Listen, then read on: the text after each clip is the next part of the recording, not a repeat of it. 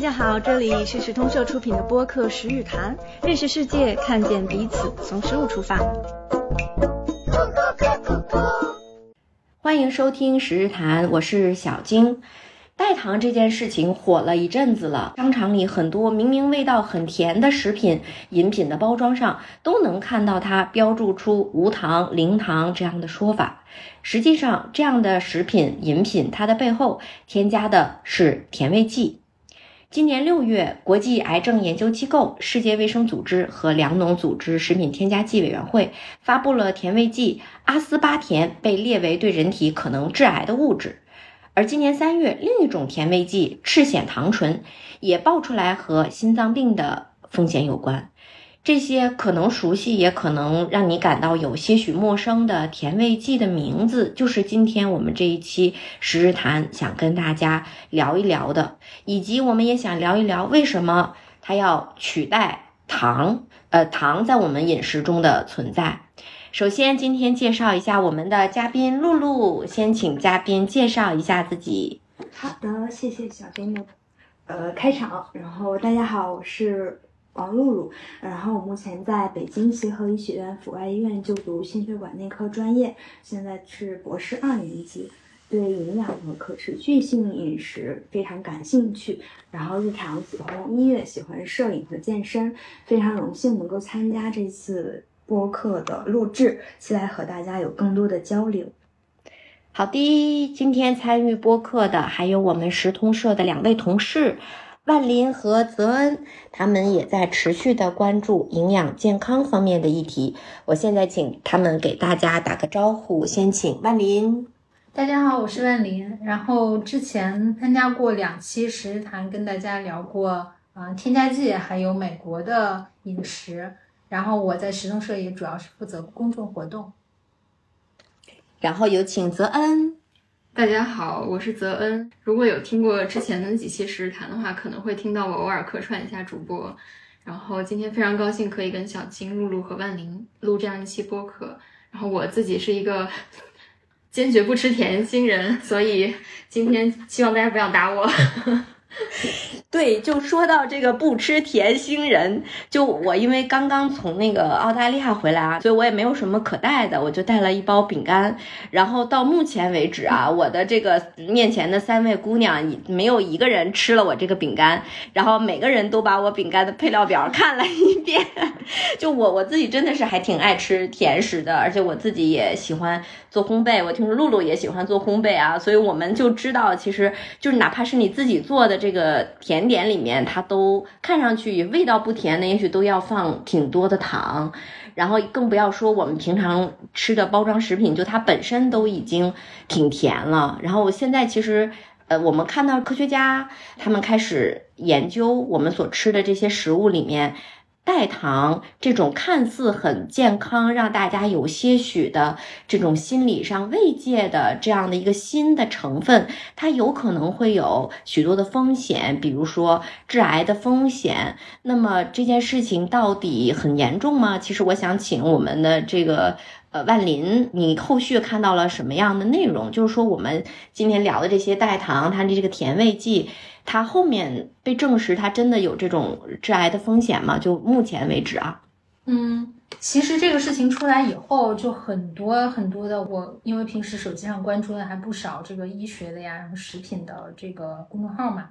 就是好多人出来辟谣，就是安抚大家说不要谈癌色变，是因为呢这个。嗯，致癌物的分级标准，它其实是分为了一类、二 A 和二 B。那其实指一类呢，就指的是对人类确定致癌的东西。那二 A 和二 B 呢，程度就更轻一些，分别是对人类有可能致癌和以及是可能致癌，可能它就这个可能性的程度有差异。其实就是，嗯，如果只是说这个的话，那这个阿斯巴甜被归为了。二 B 类可能如果直接这么说，大家并不知道什么意思。那其实可以找一些参照物，比如说有已经有一些我们很多熟悉的东西，比如说红肉就被归为了二 A，而手机辐射的那个射频电磁波就归于了二 B。那那个实际上这个阿斯巴甜它的这个致癌等级现在看来还不是很高。但其实我们今天可能这这期播客想聊的就是说。啊，不是说听到这样的话你就啊心里就坦然了，说哦没问题，我就可以放开的接着吃代糖，而是我们想聊就是代糖这件事情背后可能还有很多很多很多我们应该知道的东西。嗯，就其实说到代糖。嗯，比如说我们在超市有时候看到一瓶可乐，它写着零糖或者是无糖，那我其实非常困惑的就是，当我们提到代糖的时候，我们到底在说什么？就是它到底有哪一些种类？看到零糖，看到代糖，它到底里面包含的是什么样的东西呢？我其实很想请一下正在读博士的露露，能不能帮我们做一个简单的介绍？当我们说代糖的时候，到底在说什么呢？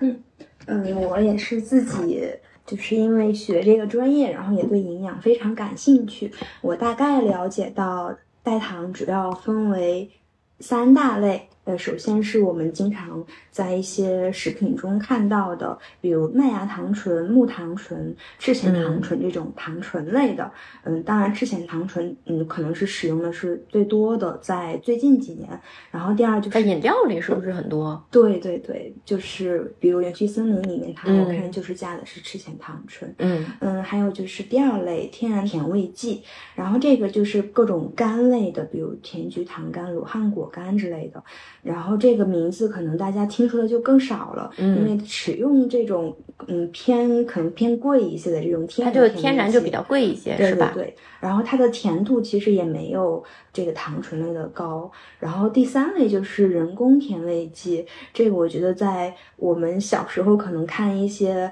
比较廉价的一些饮料啊什么的，可能里面会加的挺多，比如安赛蜜啊，还有三氯蔗糖啊、阿斯巴甜这样的。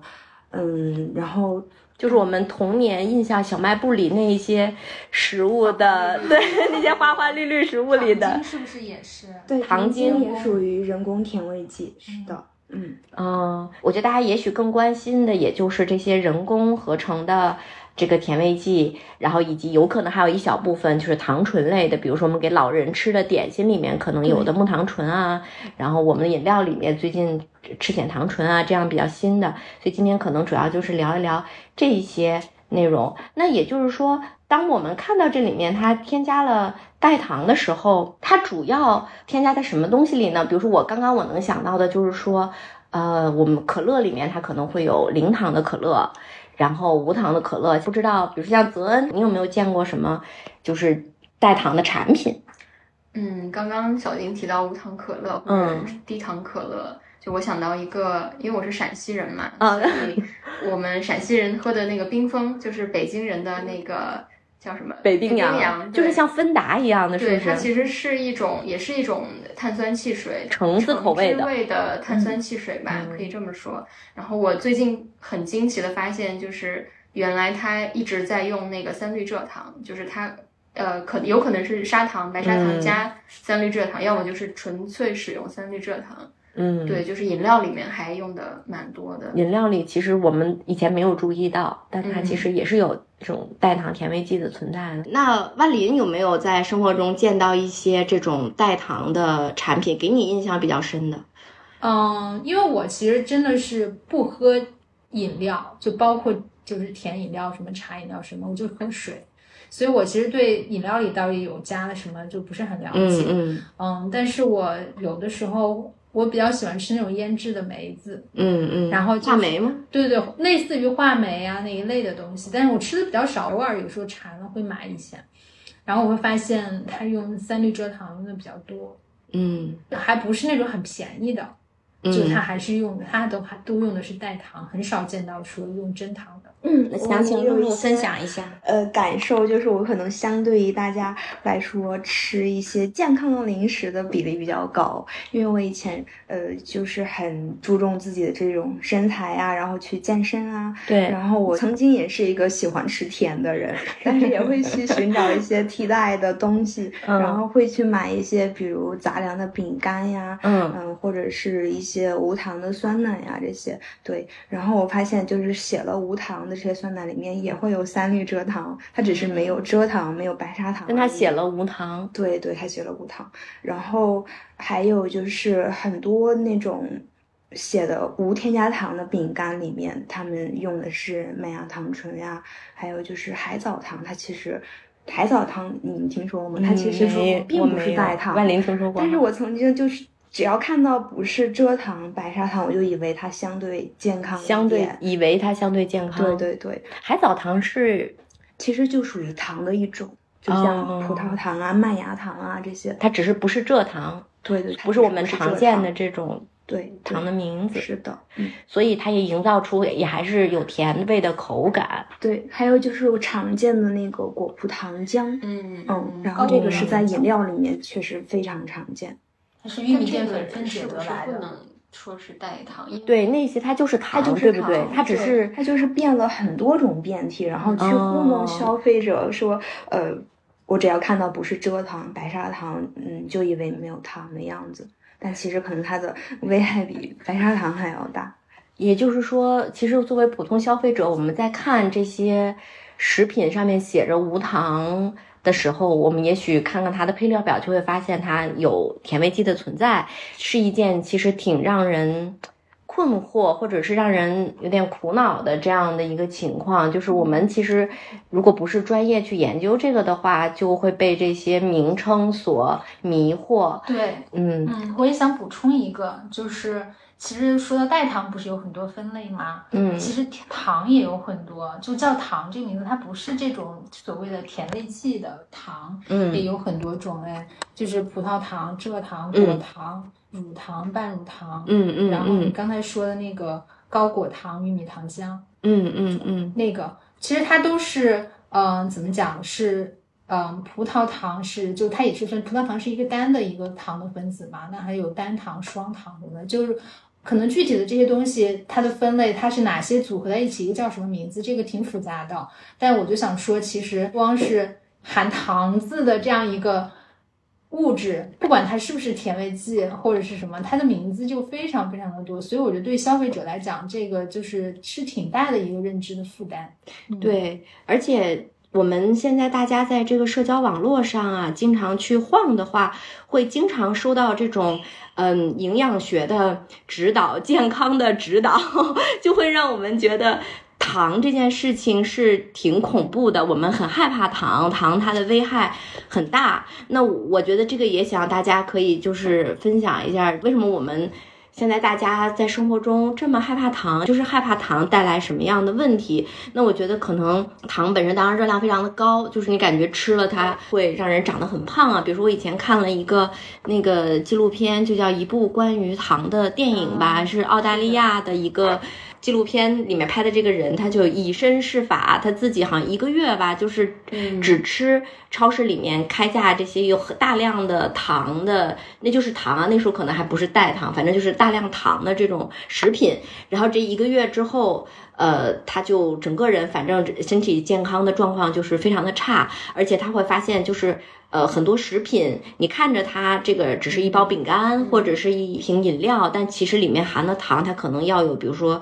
三十块糖块那么多。所以那个电影，我觉得就类似这样的内容，让你觉得，呃，糖它挺对人的身体的危害挺大的。以及现在我有时候会看到说，你你。这个吃很多糖的话，那你可能会比较容易比较容易老啊，或者容易爆痘啊，反正就跟女生非常在乎的这种外形有关系。我觉得大家觉得还有什么？嗯，我印象里从小我因为其实从小就不太爱吃糖，但我最开始发现糖的危害，就我周围的小朋友特别爱吃糖果的小朋友，那个牙齿蛀牙就特别厉害，就他一张口，他两个牙的那个之间牙缝之间都是黑的。嗯，这是蛀牙，这是对蛀牙，然后爆痘是真的，可能不一定是所有人，但是一定会有一些人，他如果吃糖吃的多一些，就是特别容易，就是改变皮肤的状态。这个是，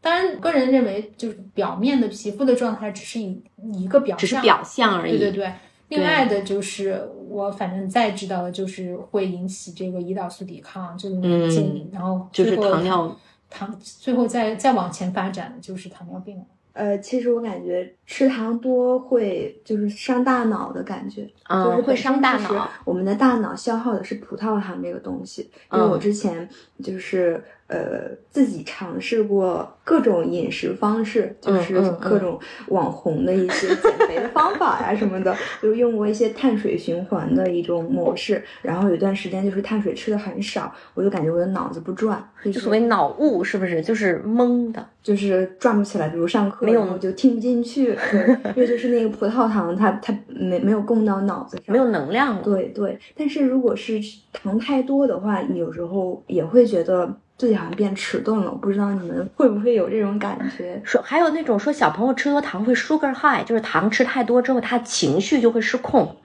他就很容易发脾气。所以为什么也有时候也会限制小朋友吃糖？嗯，就是我们所说的这个糖，它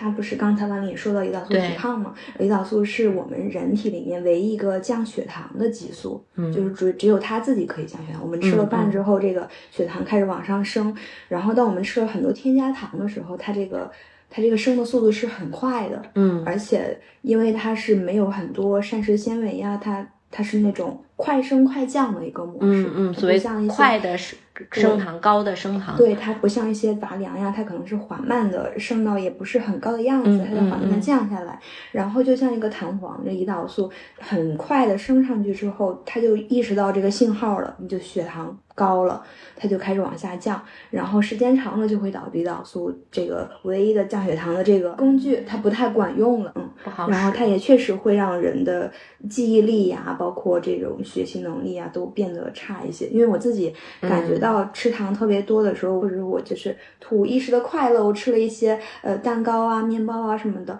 然后之后就开始感觉不舒服，呃，有点像我们。中午的时候，如果是吃主食吃多了，有没有觉得嗯会犯困啊？对会会觉得脑子不太转，这是是有这个原因的。对，其实确实是害怕糖，还是挺有道理的啊。那代糖这种产品，是因为大家出于对这种糖的担心所发明出来的吗？对我自己，其实从我自己的个人经验，我了解到代糖这个概念，或者它出现我生活中比较多的时候，其实是从我一九年在医院实习的时候，嗯我的室友说有什么零糖可乐，说没有什么热量，因为他自己。个人是在减肥过程中，但是他听到这个，就是我们市面上有的这种可以让我不长胖，又让享受喝这个饮料的快乐的这种食物，他非常开心。我当时是第一次听说产生了这种零糖的产品啊，然后有代糖这个东西。对，但是我自己经过查阅资料之后，我发现代糖的产生其实非常久了，已经。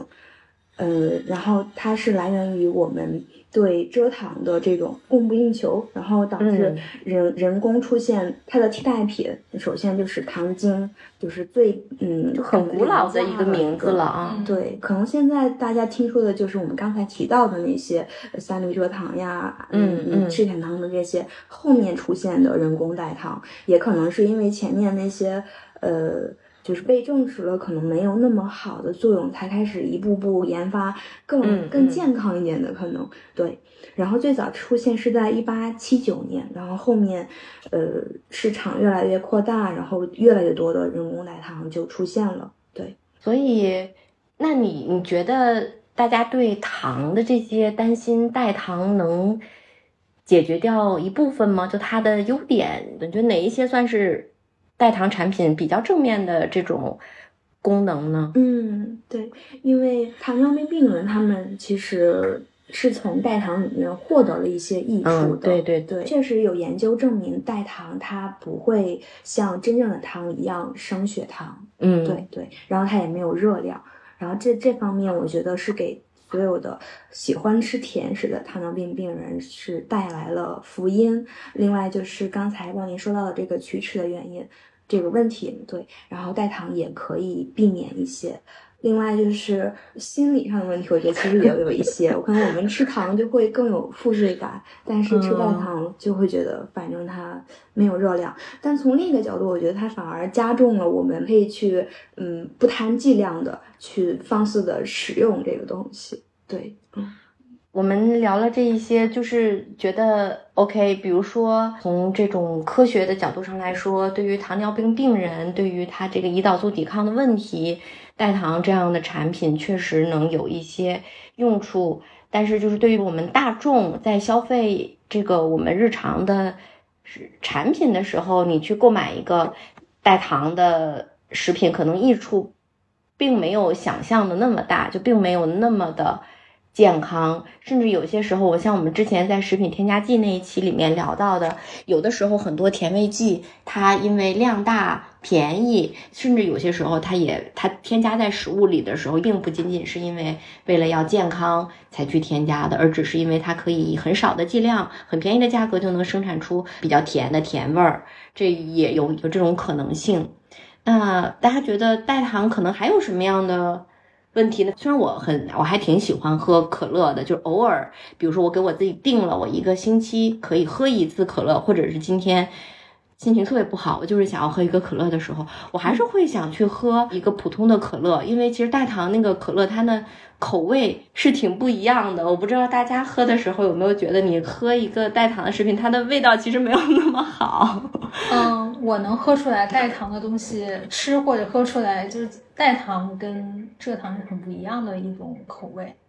就能喝出来不一样。当然，我不知道如果是盲品啊，就不告诉你哪个是加了代，哪个是哪个是代糖，哪个是真糖的话，我不知道还能不能。反正我我觉得我是能喝出来。然后接着刚才万林说的，就是比如说你你说它代糖没有那么好吃，对对，嗯，我自己因为没有喝可乐的习惯，但我听说有的那种含阿斯巴甜的可乐，它是有一种很奇怪的后味的。就是就是可能跟你喝普通的，这是一个品酒的词汇吗？后味不是，是它会在你嘴里留下一种回味。就是你喝普通可乐，你可能喝完就完了，但是阿斯巴甜的可能是会有一种奇怪的残留在你嘴里的一个味道。嗯，还有就是，呃，因为刚才小金也问，就是大家有没有了解代糖存在的其他的风险？就我也可以稍微讲一下，因为。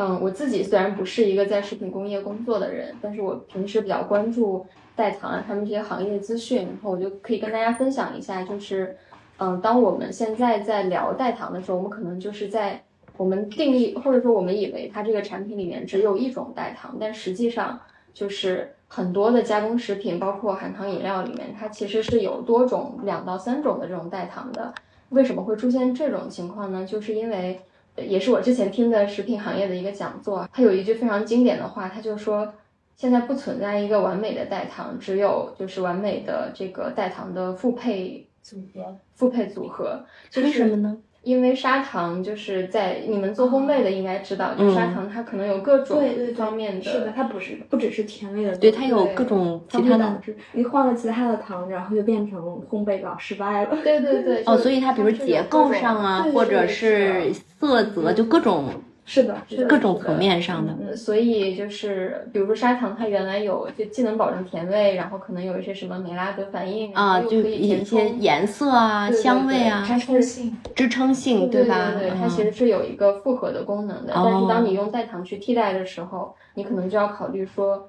赤藓糖醇它可能提供甜味，嗯，然后或者比如说我知道的有一个可以举一个例子，就是甜菊糖苷，嗯，因为嗯有的甜菊糖苷它也是有一种奇怪的后味，就它的甜味跟蔗糖不太一样，所以可能这些食品工业考虑到消费者对之前这种甜味食品的这种习惯的话，它可能想办法去加一个另外一个东西，比如说菊粉，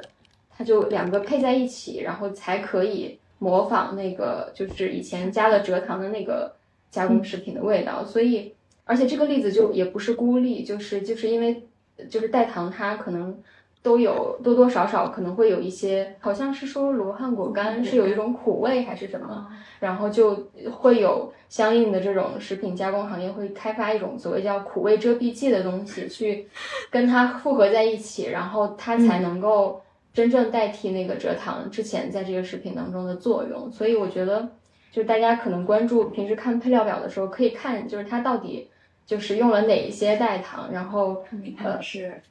对它搭搭档，对它它是它是一种搭档，而且就是我们要关注的可能也不是某一种代糖，比如说阿斯巴甜它的风险，而是当它为了就是用代糖去实现蔗糖的这个功能的时候，它可能用了更多的添加剂，或者说用了其他的更多的甜味剂，而这些风险。这些都是很新的一些，就是研发出来的东西，你可能它对人体的一些对健康的影响并没有被研究出来，所以就觉得很讽刺，就是一直在补补窟窿的感觉。对对对，就是就是没有一个完美的东西，但是你又为了迎合消费者，希望让大家觉得这个东西是健康的，然后你你就要就是它多什么你就给它减点什么，它少什么你就给它补一点什么，但其实你是你不是在消费一种代糖，你可能是在消费就是这个食品加工工业给你。就是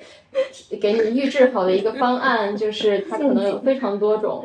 所以你的这个食品配料表上面的这些东西，它就添加剂的名称就越来越长了。对，有可能，很有可能。还有，你你这么说，我想起来还有一个，就是说，实际上是有已经有研究发现，有嗯有一些代糖，它就是。它它就是你吃下去的时候，你舌头感到是甜的，嗯，但是它到你的肠胃，因为你的肠胃里的菌群或者就就是这些。微生物，它不识没有识别出它，识别这个东西，然后最后导致就是你的肠道神经是感受不到甜味的，然后那它到大脑就这个回路其实就断了，就是你你如如果我们吃原先的这种蔗糖的话，它不光是嘴感受到甜味，舌头感受到甜味，就是你整个消化道到后面到大脑，你都有一个完整的一个神经回路嘛。然后是，如果说你就老吃这种代糖的话，你的大脑并不知道我吃到了甜的，所以它就导致你还在不不断的吃，不断的吃，最后导致控制不住你这量的摄入。所以最后导致你可能确实没有吃下什么有油糖带来的热量，但是你吃了很过量的这个 加了代糖的食物，那你最后就影响了你这个整个你吃下去的东西，那很有可能就是你的其他的热量或者其他的物质就吃的不那么均衡或者超标了。对。然后也会干扰胰岛素的分泌，这样听起来好像没有任何价值。嗯，而且它会让人上瘾，就你刚才也说到了，就是呃肠子跟脑它可能都会感受到甜，因为有一个肠脑轴的这个概念，是我之前做过一些微生物相关的一些实验，对，然后它这种上瘾会让你觉得，嗯，你还想继续吃，一直吃，而且。就是有甜的这种口感，会刺激你，还是以后戒不了甜，戒不了甜这个东西。不管你是去吃真正的糖还是吃代糖，那这个问题从根本上就解决不了。我们要抵制一些，抵制很多的糖，然后来避免它们给我们的身体带来伤害。我觉得就是，嗯，这个作用它完全没有。没有任何价值，就是它还是会维持我们对甜味的需求，对。然后这个问题如果没有根本解决的话，那嗯，可能还无意间会摄入真正的糖，包括刚才万林说的，就是我吃了很多呃含有代糖的食物，那这个食物肯定还有其他的，它本身的这个碳水啊，还有油脂啊，这些都摄入进去了，那它都是不健康的，所以嗯，它带来的一系列问题，让我觉得。它本身并没有真正的在为健康考虑，对对，所以就是说，如果我就是一个普通的消费者，我现在希望通过购买代糖的产品来让自己更健康啊，或者说减肥呀，没有热量啊，其实它并不是一个，至少它不是一个治治本的一个事情。对。它也许有一点点作用，但你也不知道它，因为这个这些产品其实还挺新的，你也不知道它后面是否会经过研究得出一些新的结论。所以，如果我想要更健康，其实我通过去消费代糖，也许反正就不是一个最好的解决方案，不是最好的选择。对，嗯。看万林，我看其实和露露都有这种健身的习惯，泽恩应该也也运动啊。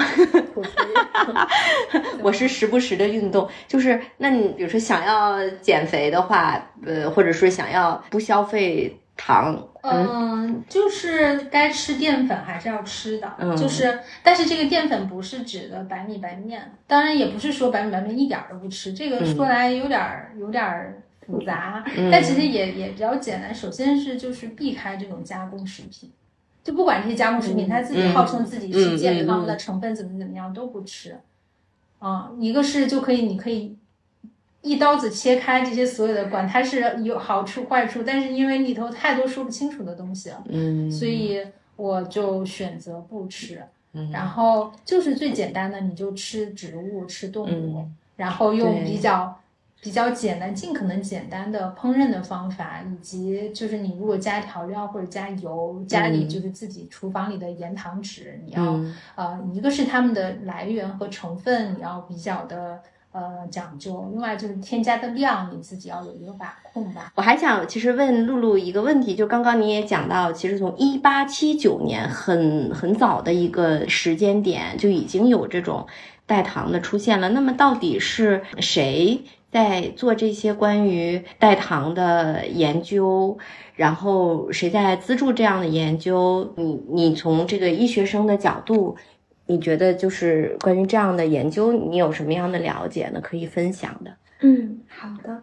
嗯，其实说到这个研究，我觉得我最开始了解代糖之前，我研究的是关于糖的研究。嗯，然后也是看了一些纪录片。嗯嗯，对。然后我是了解到它背后其实还主要是有一些商业的发展，然后整个制糖业的发展。嗯，所以。把这个类推到代糖上面，我觉得可能也有一些这样的力量。另外呢，就是呃，我们对代糖产生，而且它应用的。范围越来越广之后，然后公众对它的担忧，对它的这种对健康的是否有影响这个问题，促使就是医学界，因为我我是自己是学心血管病的嘛，然后是跟就是我们的饮食啊，就是三高啊，所谓的高血压、高血糖、高血脂都是密切相关的。那这三个其实跟我们的饮食。非常有关，对，嗯，然后是我们对自己的健康的关注，然后医学界对就是我们的饮食跟健康的之间的联系，然后促使越来越多人想要在这个代糖具体到每一种里面，然后去研究它到底有什么样的影响，然后来。回答一下公众的疑问，我觉得整体的这个嗯推动这些研究的力量是这样形成的。对，呃，比如说我们可以看到，像近几年，像有一些品牌，因为呃做这种无糖健康这样的概念，从一个可能比较小的、很小众的品牌，变成了一个很大的。可能全民皆知，然后而且覆盖到二三四五六线城市大所有大众，大家哎都开始接受这样新鲜理念的这样的这种品牌，就是这些研究代糖的这些公司，是这些以前传统制糖的公司在做呢，还是一些新的科技公司在做这些代糖？我有一刚好有一个答案，来让我翻书告诉你。来，请你告诉你这是哪一本书？呃，那个就是呃，我们其实是同学之前读书会也读过，叫《盐糖纸》。然后，嗯，我我不知道大家有没有关注一些现在的代糖的这种市场情况。就是佳吉是一个很重要的，就是甜卖甜味剂的一个公司。食品是一个非常大的食品工业公司，就是所谓的零食。哦，就是就像做饼干，就是这样的品牌，对吧？就像哦，也是它背后的这种主最最主要推动力量嘛，就是这一些公司也好，它成为一个新的品牌，它也会。嗯，逐渐有巨大的这个市场份额啊，它也会成为一种消费力量，成为一个大公司，一种商业力量。我有一个观点，就是探索它到底是谁推动了他们这些公司去发展呀，这些产品去推广。其实更多的根源上，难道不是消费者吗？是的，就是我们为什么这么。爱这个口味，对不对？消费的不多的话，那人那里也不可能发展，就不会成为这么巨大的一个，不会有这么多口味不断的推新呀这些。还是我们喜欢吃甜的。我觉得还是因为你看《盐糖纸》这本书里也讲过，就是它其实这种大的公司，它大到就是它会，它会邀请很多消费者去为它的新产品做实验、去测试，就它可能会做出很多很多的样品，让他们去做测试，然后最后发现那些让更。最多数的人喜欢的那几种，然后就把那个拿到市场上来卖，所以大家会为它上瘾，为它疯狂，这是很对。所以所有的新的风潮、新的消费的这个呃理念、新的，无论是今天我们聊的是代糖，明天我们可能聊的就是一些其他的添加剂、一些其他的成分。归根到底，还是我们人类喜欢盐脂糖，喜欢这几种令人上瘾的口味，就是我们为什么这么喜欢甜的东西，对吧？嗯，但是我感觉也不能这么说，因为你可以说我们喜欢咸味、甜味和脂肪，但是，嗯，就是盐汤呃，又回到这本书，这这期播客并不是为他打广告的，但这本书我觉得特别好的一点，它是指出了，呃，是食品加工工业怎么去利用你的这种所谓的天性和原始的味道的需求，去创造出一些让你越来越渴望这种味道的加工食品。可以先说一下，就是西敏斯那个甜与权利，它其实更多讲的是蔗糖它怎么，但也是跟现代的，就是更二十一世纪的这个食品加工工业是也是一脉相承的。是的，那个时候可能更多的是一些呃，比如说果酱这一类的加工食品，它当时加进去也是既是为了风味，也是为了这个就是防腐，它也有防腐的功能，所以它是比较。雏形的食品工业的那个时期，啊但是现在的话，就是对我们不光有蔗糖，然后我们还有高果糖的这个葡萄呃叫什么玉米糖浆、玉米糖浆，然后各种各样甜味剂，包括我们刚才提到的代糖，所以，对，我想就是，也就是说，从最古老、最古老，我们人类基因里喜欢甜，那个时候甜是非常难少见的，非常难得的，需要采摘，需要真的，也许等一年，等到有一个果树，我们摘一点这个是浆果，对吧？也这个事情最早对于我们的祖先来说是生命中一点 treat，一点很少有一点奢侈，这是糖最早最早的在我们人类的生活中扮演的形象，是一种奖奖励呀，是一种奢侈，对吧？慢慢的，就像你刚说的，大家就开始真的去，无论是种植甘蔗也好，还是去把它嗯制作，还是运输，就慢慢就让糖甜味成为大家生活中更加可得、更加稳定的这样的口味。这就是可能那本书讲到的，就是西敏斯的这本叫《甜与权利：糖在近代历史上的地位》讲到的内容。再往后就是泽恩，其实说我们你现在看的这个书，嗯里面讲到的，对吧？可以跟大家分享一下，这个就是呃盐糖纸第一章，它有提到说啊、美国的一个实验。那这个实验就是一九六零年代在美国做的一个实验，然后这个实验研究的是盐含糖饮料对人的食欲有多大的影响。然后呢，他们最终通过分析，然后呃得出的结论就是说，一直让小朋友喝那种含糖汽水，会让他们对其他的饮料也产生一个预期，就是说那个东西也跟含糖汽水应该要一样甜。然后他他们最终分析的结果，就是因为这些小朋友一直暴露在这种高盐、高糖、高脂的这种就是加工食品，就一直在吃这些东西，所以他的口味其实是被驯化了的，他并不是说变重了。对，可能并不一定是说他天生就爱吃吃这些东西，但是可能他因为长期暴露在垃圾食品的这种控制下或者风险下，他就会越来越想吃这个东西。他并不是一个说小朋友刚出生就特别喜欢吃这个东西，而是他可能后期又接触到了一些呃这种就超加工的食品。而且我觉得盐糖纸里面还有一个提到很有意思的点是说，大家不要觉得这些就是食品企业是非常无害，在呃它在迎合消费者的一些需求，它其实也非常呃做了非常多的科研，然后这种包括万林刚说的那种品尝实验、味觉实验，它其实是很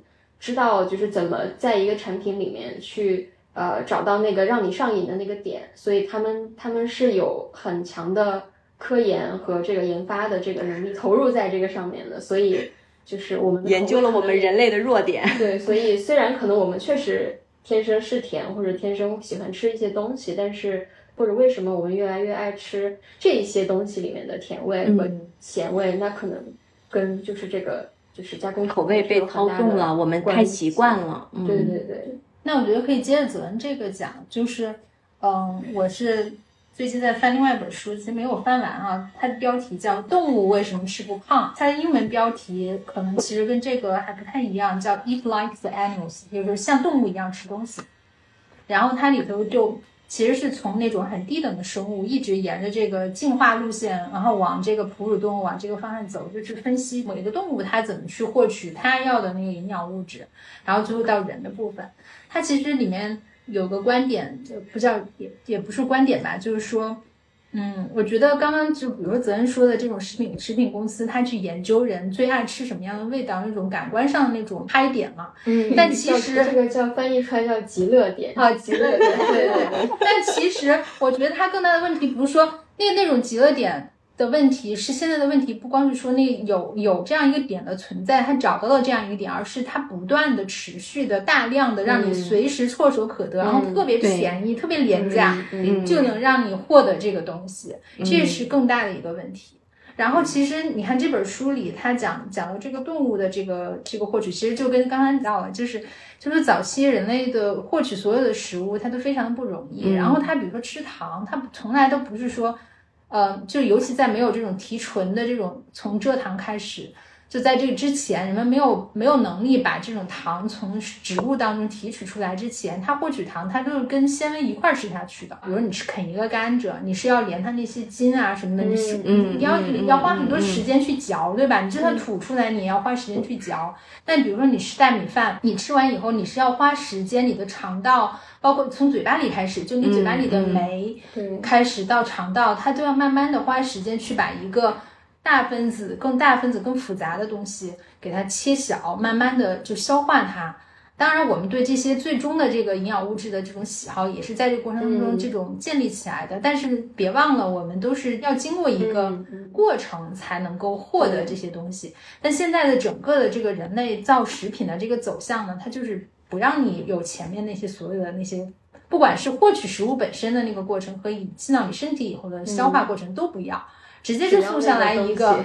东西，马上就能进入你的血液的感觉。然后就像露露说的，很高的升糖，一下子呜升上去了。对对对，快糖是吗？对，快糖。就想到了那个，就是我们现在讲那个，我们要吃各种蔬菜水果呀，要补充维生素啊。那那有些人就说我吃不够，然后又吃不了那哦，吃不够对吧？就直接吃那个复合维生素片就好了。那维生素片，然后可能一天的那些都补够了，为什么我们还要去吃整个的多种多样的食物？然后也非常强调我们不能把它打成什么蔬果汁啦，就是这种喝了可能会嗯损失一些营养啊，或者是升糖升得更快呀。对，呃，所以跟刚才望宁说的是一致的，就是我们这种食品加工业就是在往越来越。省力，然后超加工的这个方向走，然后没有那种很自然的，像动物，他们没有人给它去把这些食物给它加工了，它就是肉，它也是生吃的。我们要去向动物学习，其实就是在往更更加自然、没有添加、没有加工的一种模式，也是偏健康的一种模式。呃，就是我们我们要。考虑自然的法则，我们不应该吃那些经过了各种大量加工，对对，然后那个可能本来就不是我们需要的，嗯，因为呃兽医其实比较少，那动物生病了之后到底怎么办呢？或者他刚才说的，我就长胖了，我就肥胖症，或者就糖尿病，所以他们在适应自然的法则，就是进化就是这样，然后他们就。嗯，自己去捕猎呀，然后去吃一些天然的东西。只有我们人类是在摄取各种各样的，嗯，花样的加工的食品。我们以为我们是这个，呃，就比较高级的动物，所以才有这种能力，然后能能能这样吃。但其实你造成的健康问题，可能就是就是这些，嗯，没有遵守自然的法则导致的。对。嗯，所以我觉得其实刚刚聊的这个，呃，这些话题让我有一个新的理解，就是说我们今天聊的其实并不是说糖和代糖的对立，而是说也许糖也只是我们饮食这一环中，它是属于一个比如初级加工啊，或它也许是在中间的这一个部分，然后代糖呢，也许就是更精加工、更科技与狠活，就是一个更其实都对，其实都是一个食物经过了。加工，然后再加工，甚至最后加工到就你根本不需要，就自己去实验室里就能就能制造出来了。它其实是一个链条。我们应该回到的不是说回到糖，而是说，比如也许应该回到想要一点甜味的话，应该回到。一个吃一个苹果啊，吃个红枣，吃个 哪怕你这啃个甘蔗，现在城市里是很难见到 一个甘蔗，有对吧？对对。那反正你应该见到甘蔗的话，应该去啃个甘蔗。对，喝果汁不如直接吃水果。对，而且喝果汁应该对身体，像刚刚说，应该不是不是很好。而且果汁也会加另外加糖，它不光是榨出来的那个。对，有很多种叫果汁的东西，其实有很多很多类，有一些是。把水果打打细而已，然后就全部喝下去，这一种；还有一种是打细以后，还要把那些留些渣的东西给去掉，然后就剩下那个汁儿让你喝。还有一种是滤完的那个东西，它还要再往里头添东西，加糖啊，或者是啊，对然后再给对对你喝。，是还有一是种就是人工调配出来的酵果汁的东西。对柠檬酸，对对对对对，对这个香精调出对来草这个里面莓口这个里味面可是的能是的不健康程度递增越来啊越对对是的，但其实都不如吃一个真正的嗯水果好好的水果。对，嗯所以其实刚刚我们那会儿在录之前闲聊的时候，露露也讲到，你在医院里的时候，嗯呃，有比如病人住院，那饮食其实是呃控制非常严严格的，嗯，对对，因为这个医生他会说，嗯，比如一些呃苹果呀、猕猴桃呀，还有或者是荔枝，大家应该都知道，就是有一些上新闻说荔枝吃多了可能会得什么病呀，就是它的升糖指数其实非常高，你会感觉到像在吃糖一样，嗯，对。特别甜，嗯，然后糖尿病病人他们对水果的这种要求限制其实非常多，因为嗯就是你刚刚讲到，就是说糖尿病病人的这种饮食的要求是吧？嗯嗯嗯，对，就是有一些升糖指数高的水果，他们不能吃，然后即使嗯是升糖指数呃正常的，也不能吃太多。嗯嗯，然后正常的吃饭呀，这种蔬菜呀，还有一些主食，他们要求都比较细，他要控制的非常严格。你自己可能需要有一个血糖的那个针，然后我餐前测、餐后测，然后形成一种习惯的模式。就是我这样可能吃个一两周，然后我发现我的血糖比较稳定，然后有一天我可能没忍住，我馋了，我吃了一些什么，它就瞬间就不行了。然后你每一次的这种破例，它其实都在那个期间，它也就升高你的血糖，然后它对你的心血管呀、这种这种影响已经产生了。对，然后医院里面它其实呃医生会非常严格的去。管你的三餐，甚至有一些医院它还会有病人的配餐什么的，就是他适合吃什么样的食物，然后有食堂会营养科呀什么的膳食科这样给他们去配适合他们吃的，不会让他们自己下去外面买呀这样。嗯，那糖尿病是一种可以逆转的疾病吗？还是说他得了这辈子就跟着他了？在我了解到呃植物性饮食之前，其实我认为我们所谓的三高，对，都是一种我得上了之后我就一辈子要吃药的一种疾病，对。嗯但是后面我了解到，其实还是可以一定程度的逆转的。感觉就是是能做通过饮食疗法，其实可以取代一部分的药物的对，种。他就没没本来是要吃药了，但是没有吃，也许就是可能是延缓，或者也许真的就不用吃了。这个对对对是希望它能够有比较长的效果。嗯我觉得一个是治疗，还有一个是预防，因为现在现在这种、啊这种三高，包括还有就很多很多曾经的所谓的中老年人才会得的病，都在年轻化嘛。是的，是的你。不光是到我们这种二三十岁，有的十几岁小孩儿，包括这小孩儿都能得二型糖尿病之类的，就很多很多，其实越来越普遍。然后之前前前段时间还看过一篇文章的标题就叫说，好像说是八分之一的人是得糖尿病，但是说二分之一的人都是糖尿病前前期，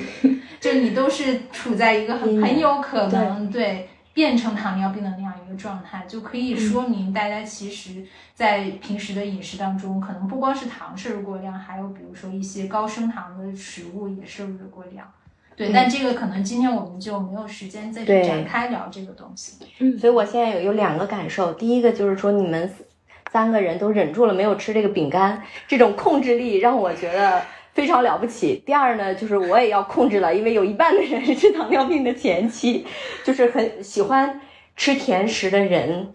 反正我现在给我自己听完，我认为就是你真的非常非常喜欢吃的话，严格的限定一个量，而且要吃好一点的，对吧？就是如果你能自己做，好的水果，对吧？你留到一些好一点的这个食物上。烘焙可以用一些水果代替那个你自己做的话，啊，就是香蕉啊，哦香蕉就是红枣这种，红枣对，哦可以提供那个就是。它起码是那个糖的那个存在的形式，它不是一个直接的营养素，它还是跟别的东西混在混在一起起的对，像你你刚刚讲的纤维啊，嗯还有一些其他的而且它不，还有别的微量元素嘛，就是你吃那东西的同时，你还吃下去很多对你身体有好处的东西。所对以就是对对对，可以它是一个整体的部分。对对。所以泽恩还会再喝冰峰吗？作为一个西安人，什么心情？我我会尽量去提供面汤或者有水的陕西馆子吃饭。就是以原汤。但其实就是冰峰是真的特别热的时候，我会忍不住想喝。但是如果就是正常的天气，我也不会喝的。嗯，就是天生不爱吃甜的东西。对，所以我们这代人会发现有很多童年记忆，或者我们的所谓家乡的味道啊，或者是一些东西，它也没那么健康。说到这个，就是呃，本身会不会喜欢吃甜的东西，我觉得还是跟遗传呀，跟我们。家庭，我们父母的饮食方式是有关系的。嗯，对，就是有有一些说，呃，孕期我可能就要控制饮食，因为有很多是呃怀孕期间的糖尿病。哎，有的是在那段时间，我因为吃的比较多呀，我要去供给营养，然后短暂的发生了糖尿病的情况。但是呃，这个时间过了之后，我就又恢复正常。但我有知道好多人都是从孕期之后我就。真的糖尿病了以后就没有，就已经戴上那个帽子站不下来了。对，孕期还会有高血压的风险，就是怀孕期间其实有挺多，呃，你会你会带你会得上一些原来不可能，不是不可能，大概率不会得的病，然后就忽然找上了你。对，然后你自己就是一个孕妇，她的饮食习惯会通过这种，因为这个孩子她。子宫里面发育嘛，然后他其实受到影响的，可能他的母亲喜欢吃什么东西，最后生下这个小孩，他可能就是天生对哪些呃味觉比较敏感，然后我就喜欢吃咸的，我就喜欢吃辣的，还有一些真的是基因的作用，对，但是我觉得它还是会一定程度上可以在我们后天进行改变，嗯嗯。然后，另外就是除了这个子宫发育的过程，我们的父母怎么做饭呀？他们喜欢吃什么零食？他们喜欢给你买什么零食？然后你你整个童年你都是这样过来的。然后这个作用也非常大。然后这个我们就是脱离了家庭这个环境，可能自主去选择的时候，才有可能慢慢的把自己以前那个状态给脱离出来，这是有可能的。因为因为我们的味觉是不断的去调整的，就是人体它就是一个呃。适应你自己的选择的一个状态，对，对，就好像你，比如说这一阵子一直在吃垃圾食物，你猛一停会很难受，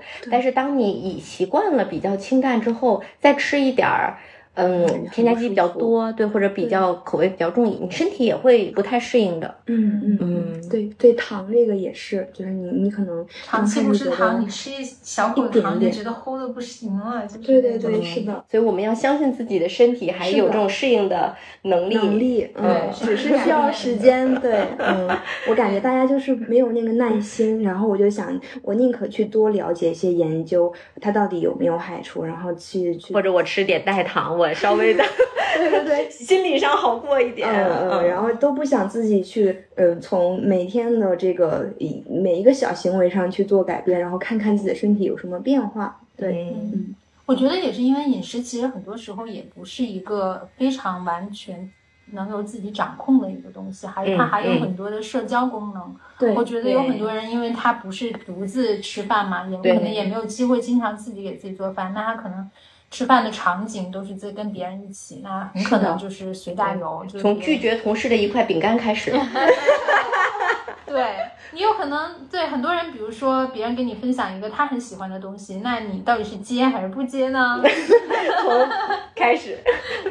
是的，我昨天就我昨天也听听到了有一个说法，就是就是他不认为呃吃饭这种事情是一个社交工具，他很喜欢自己吃。嗯。但是我觉得在中国的文化里面，我们还是。饭局文化是很浓浓厚的，是的，是的。我们谈事情可能都是，呃，你请我吃饭，我请你吃饭，这样就脱离开吃饭之后，我们好像不好谈的样子，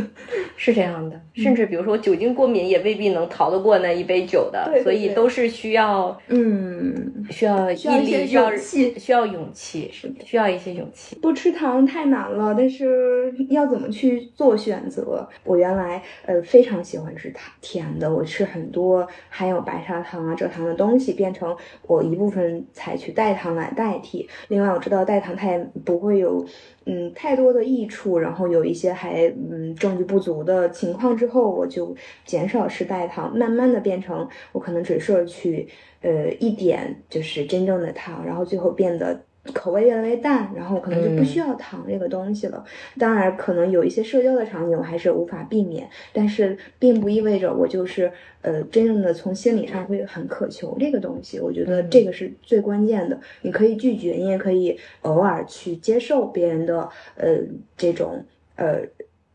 给予的这些呃所谓不健康的食品，但是你在自己有能力去选择，比如自己吃饭的时候、做饭的时候，都可以跟随自己的内心，然后去选择你认为让你舒服也健康的生活方式。好，谢谢露露，谢谢露露的分享，也谢谢我们今天两个同事的分享，谢谢大家。那我们下一期时日谈再见。好的，拜拜。感谢收听今天的播客节目，也欢迎在微信搜索“时通社”，关注我们的公众号，我们会在那里第一时间更新播客信息，还有更多精彩的原创文章和活动等你发现哦。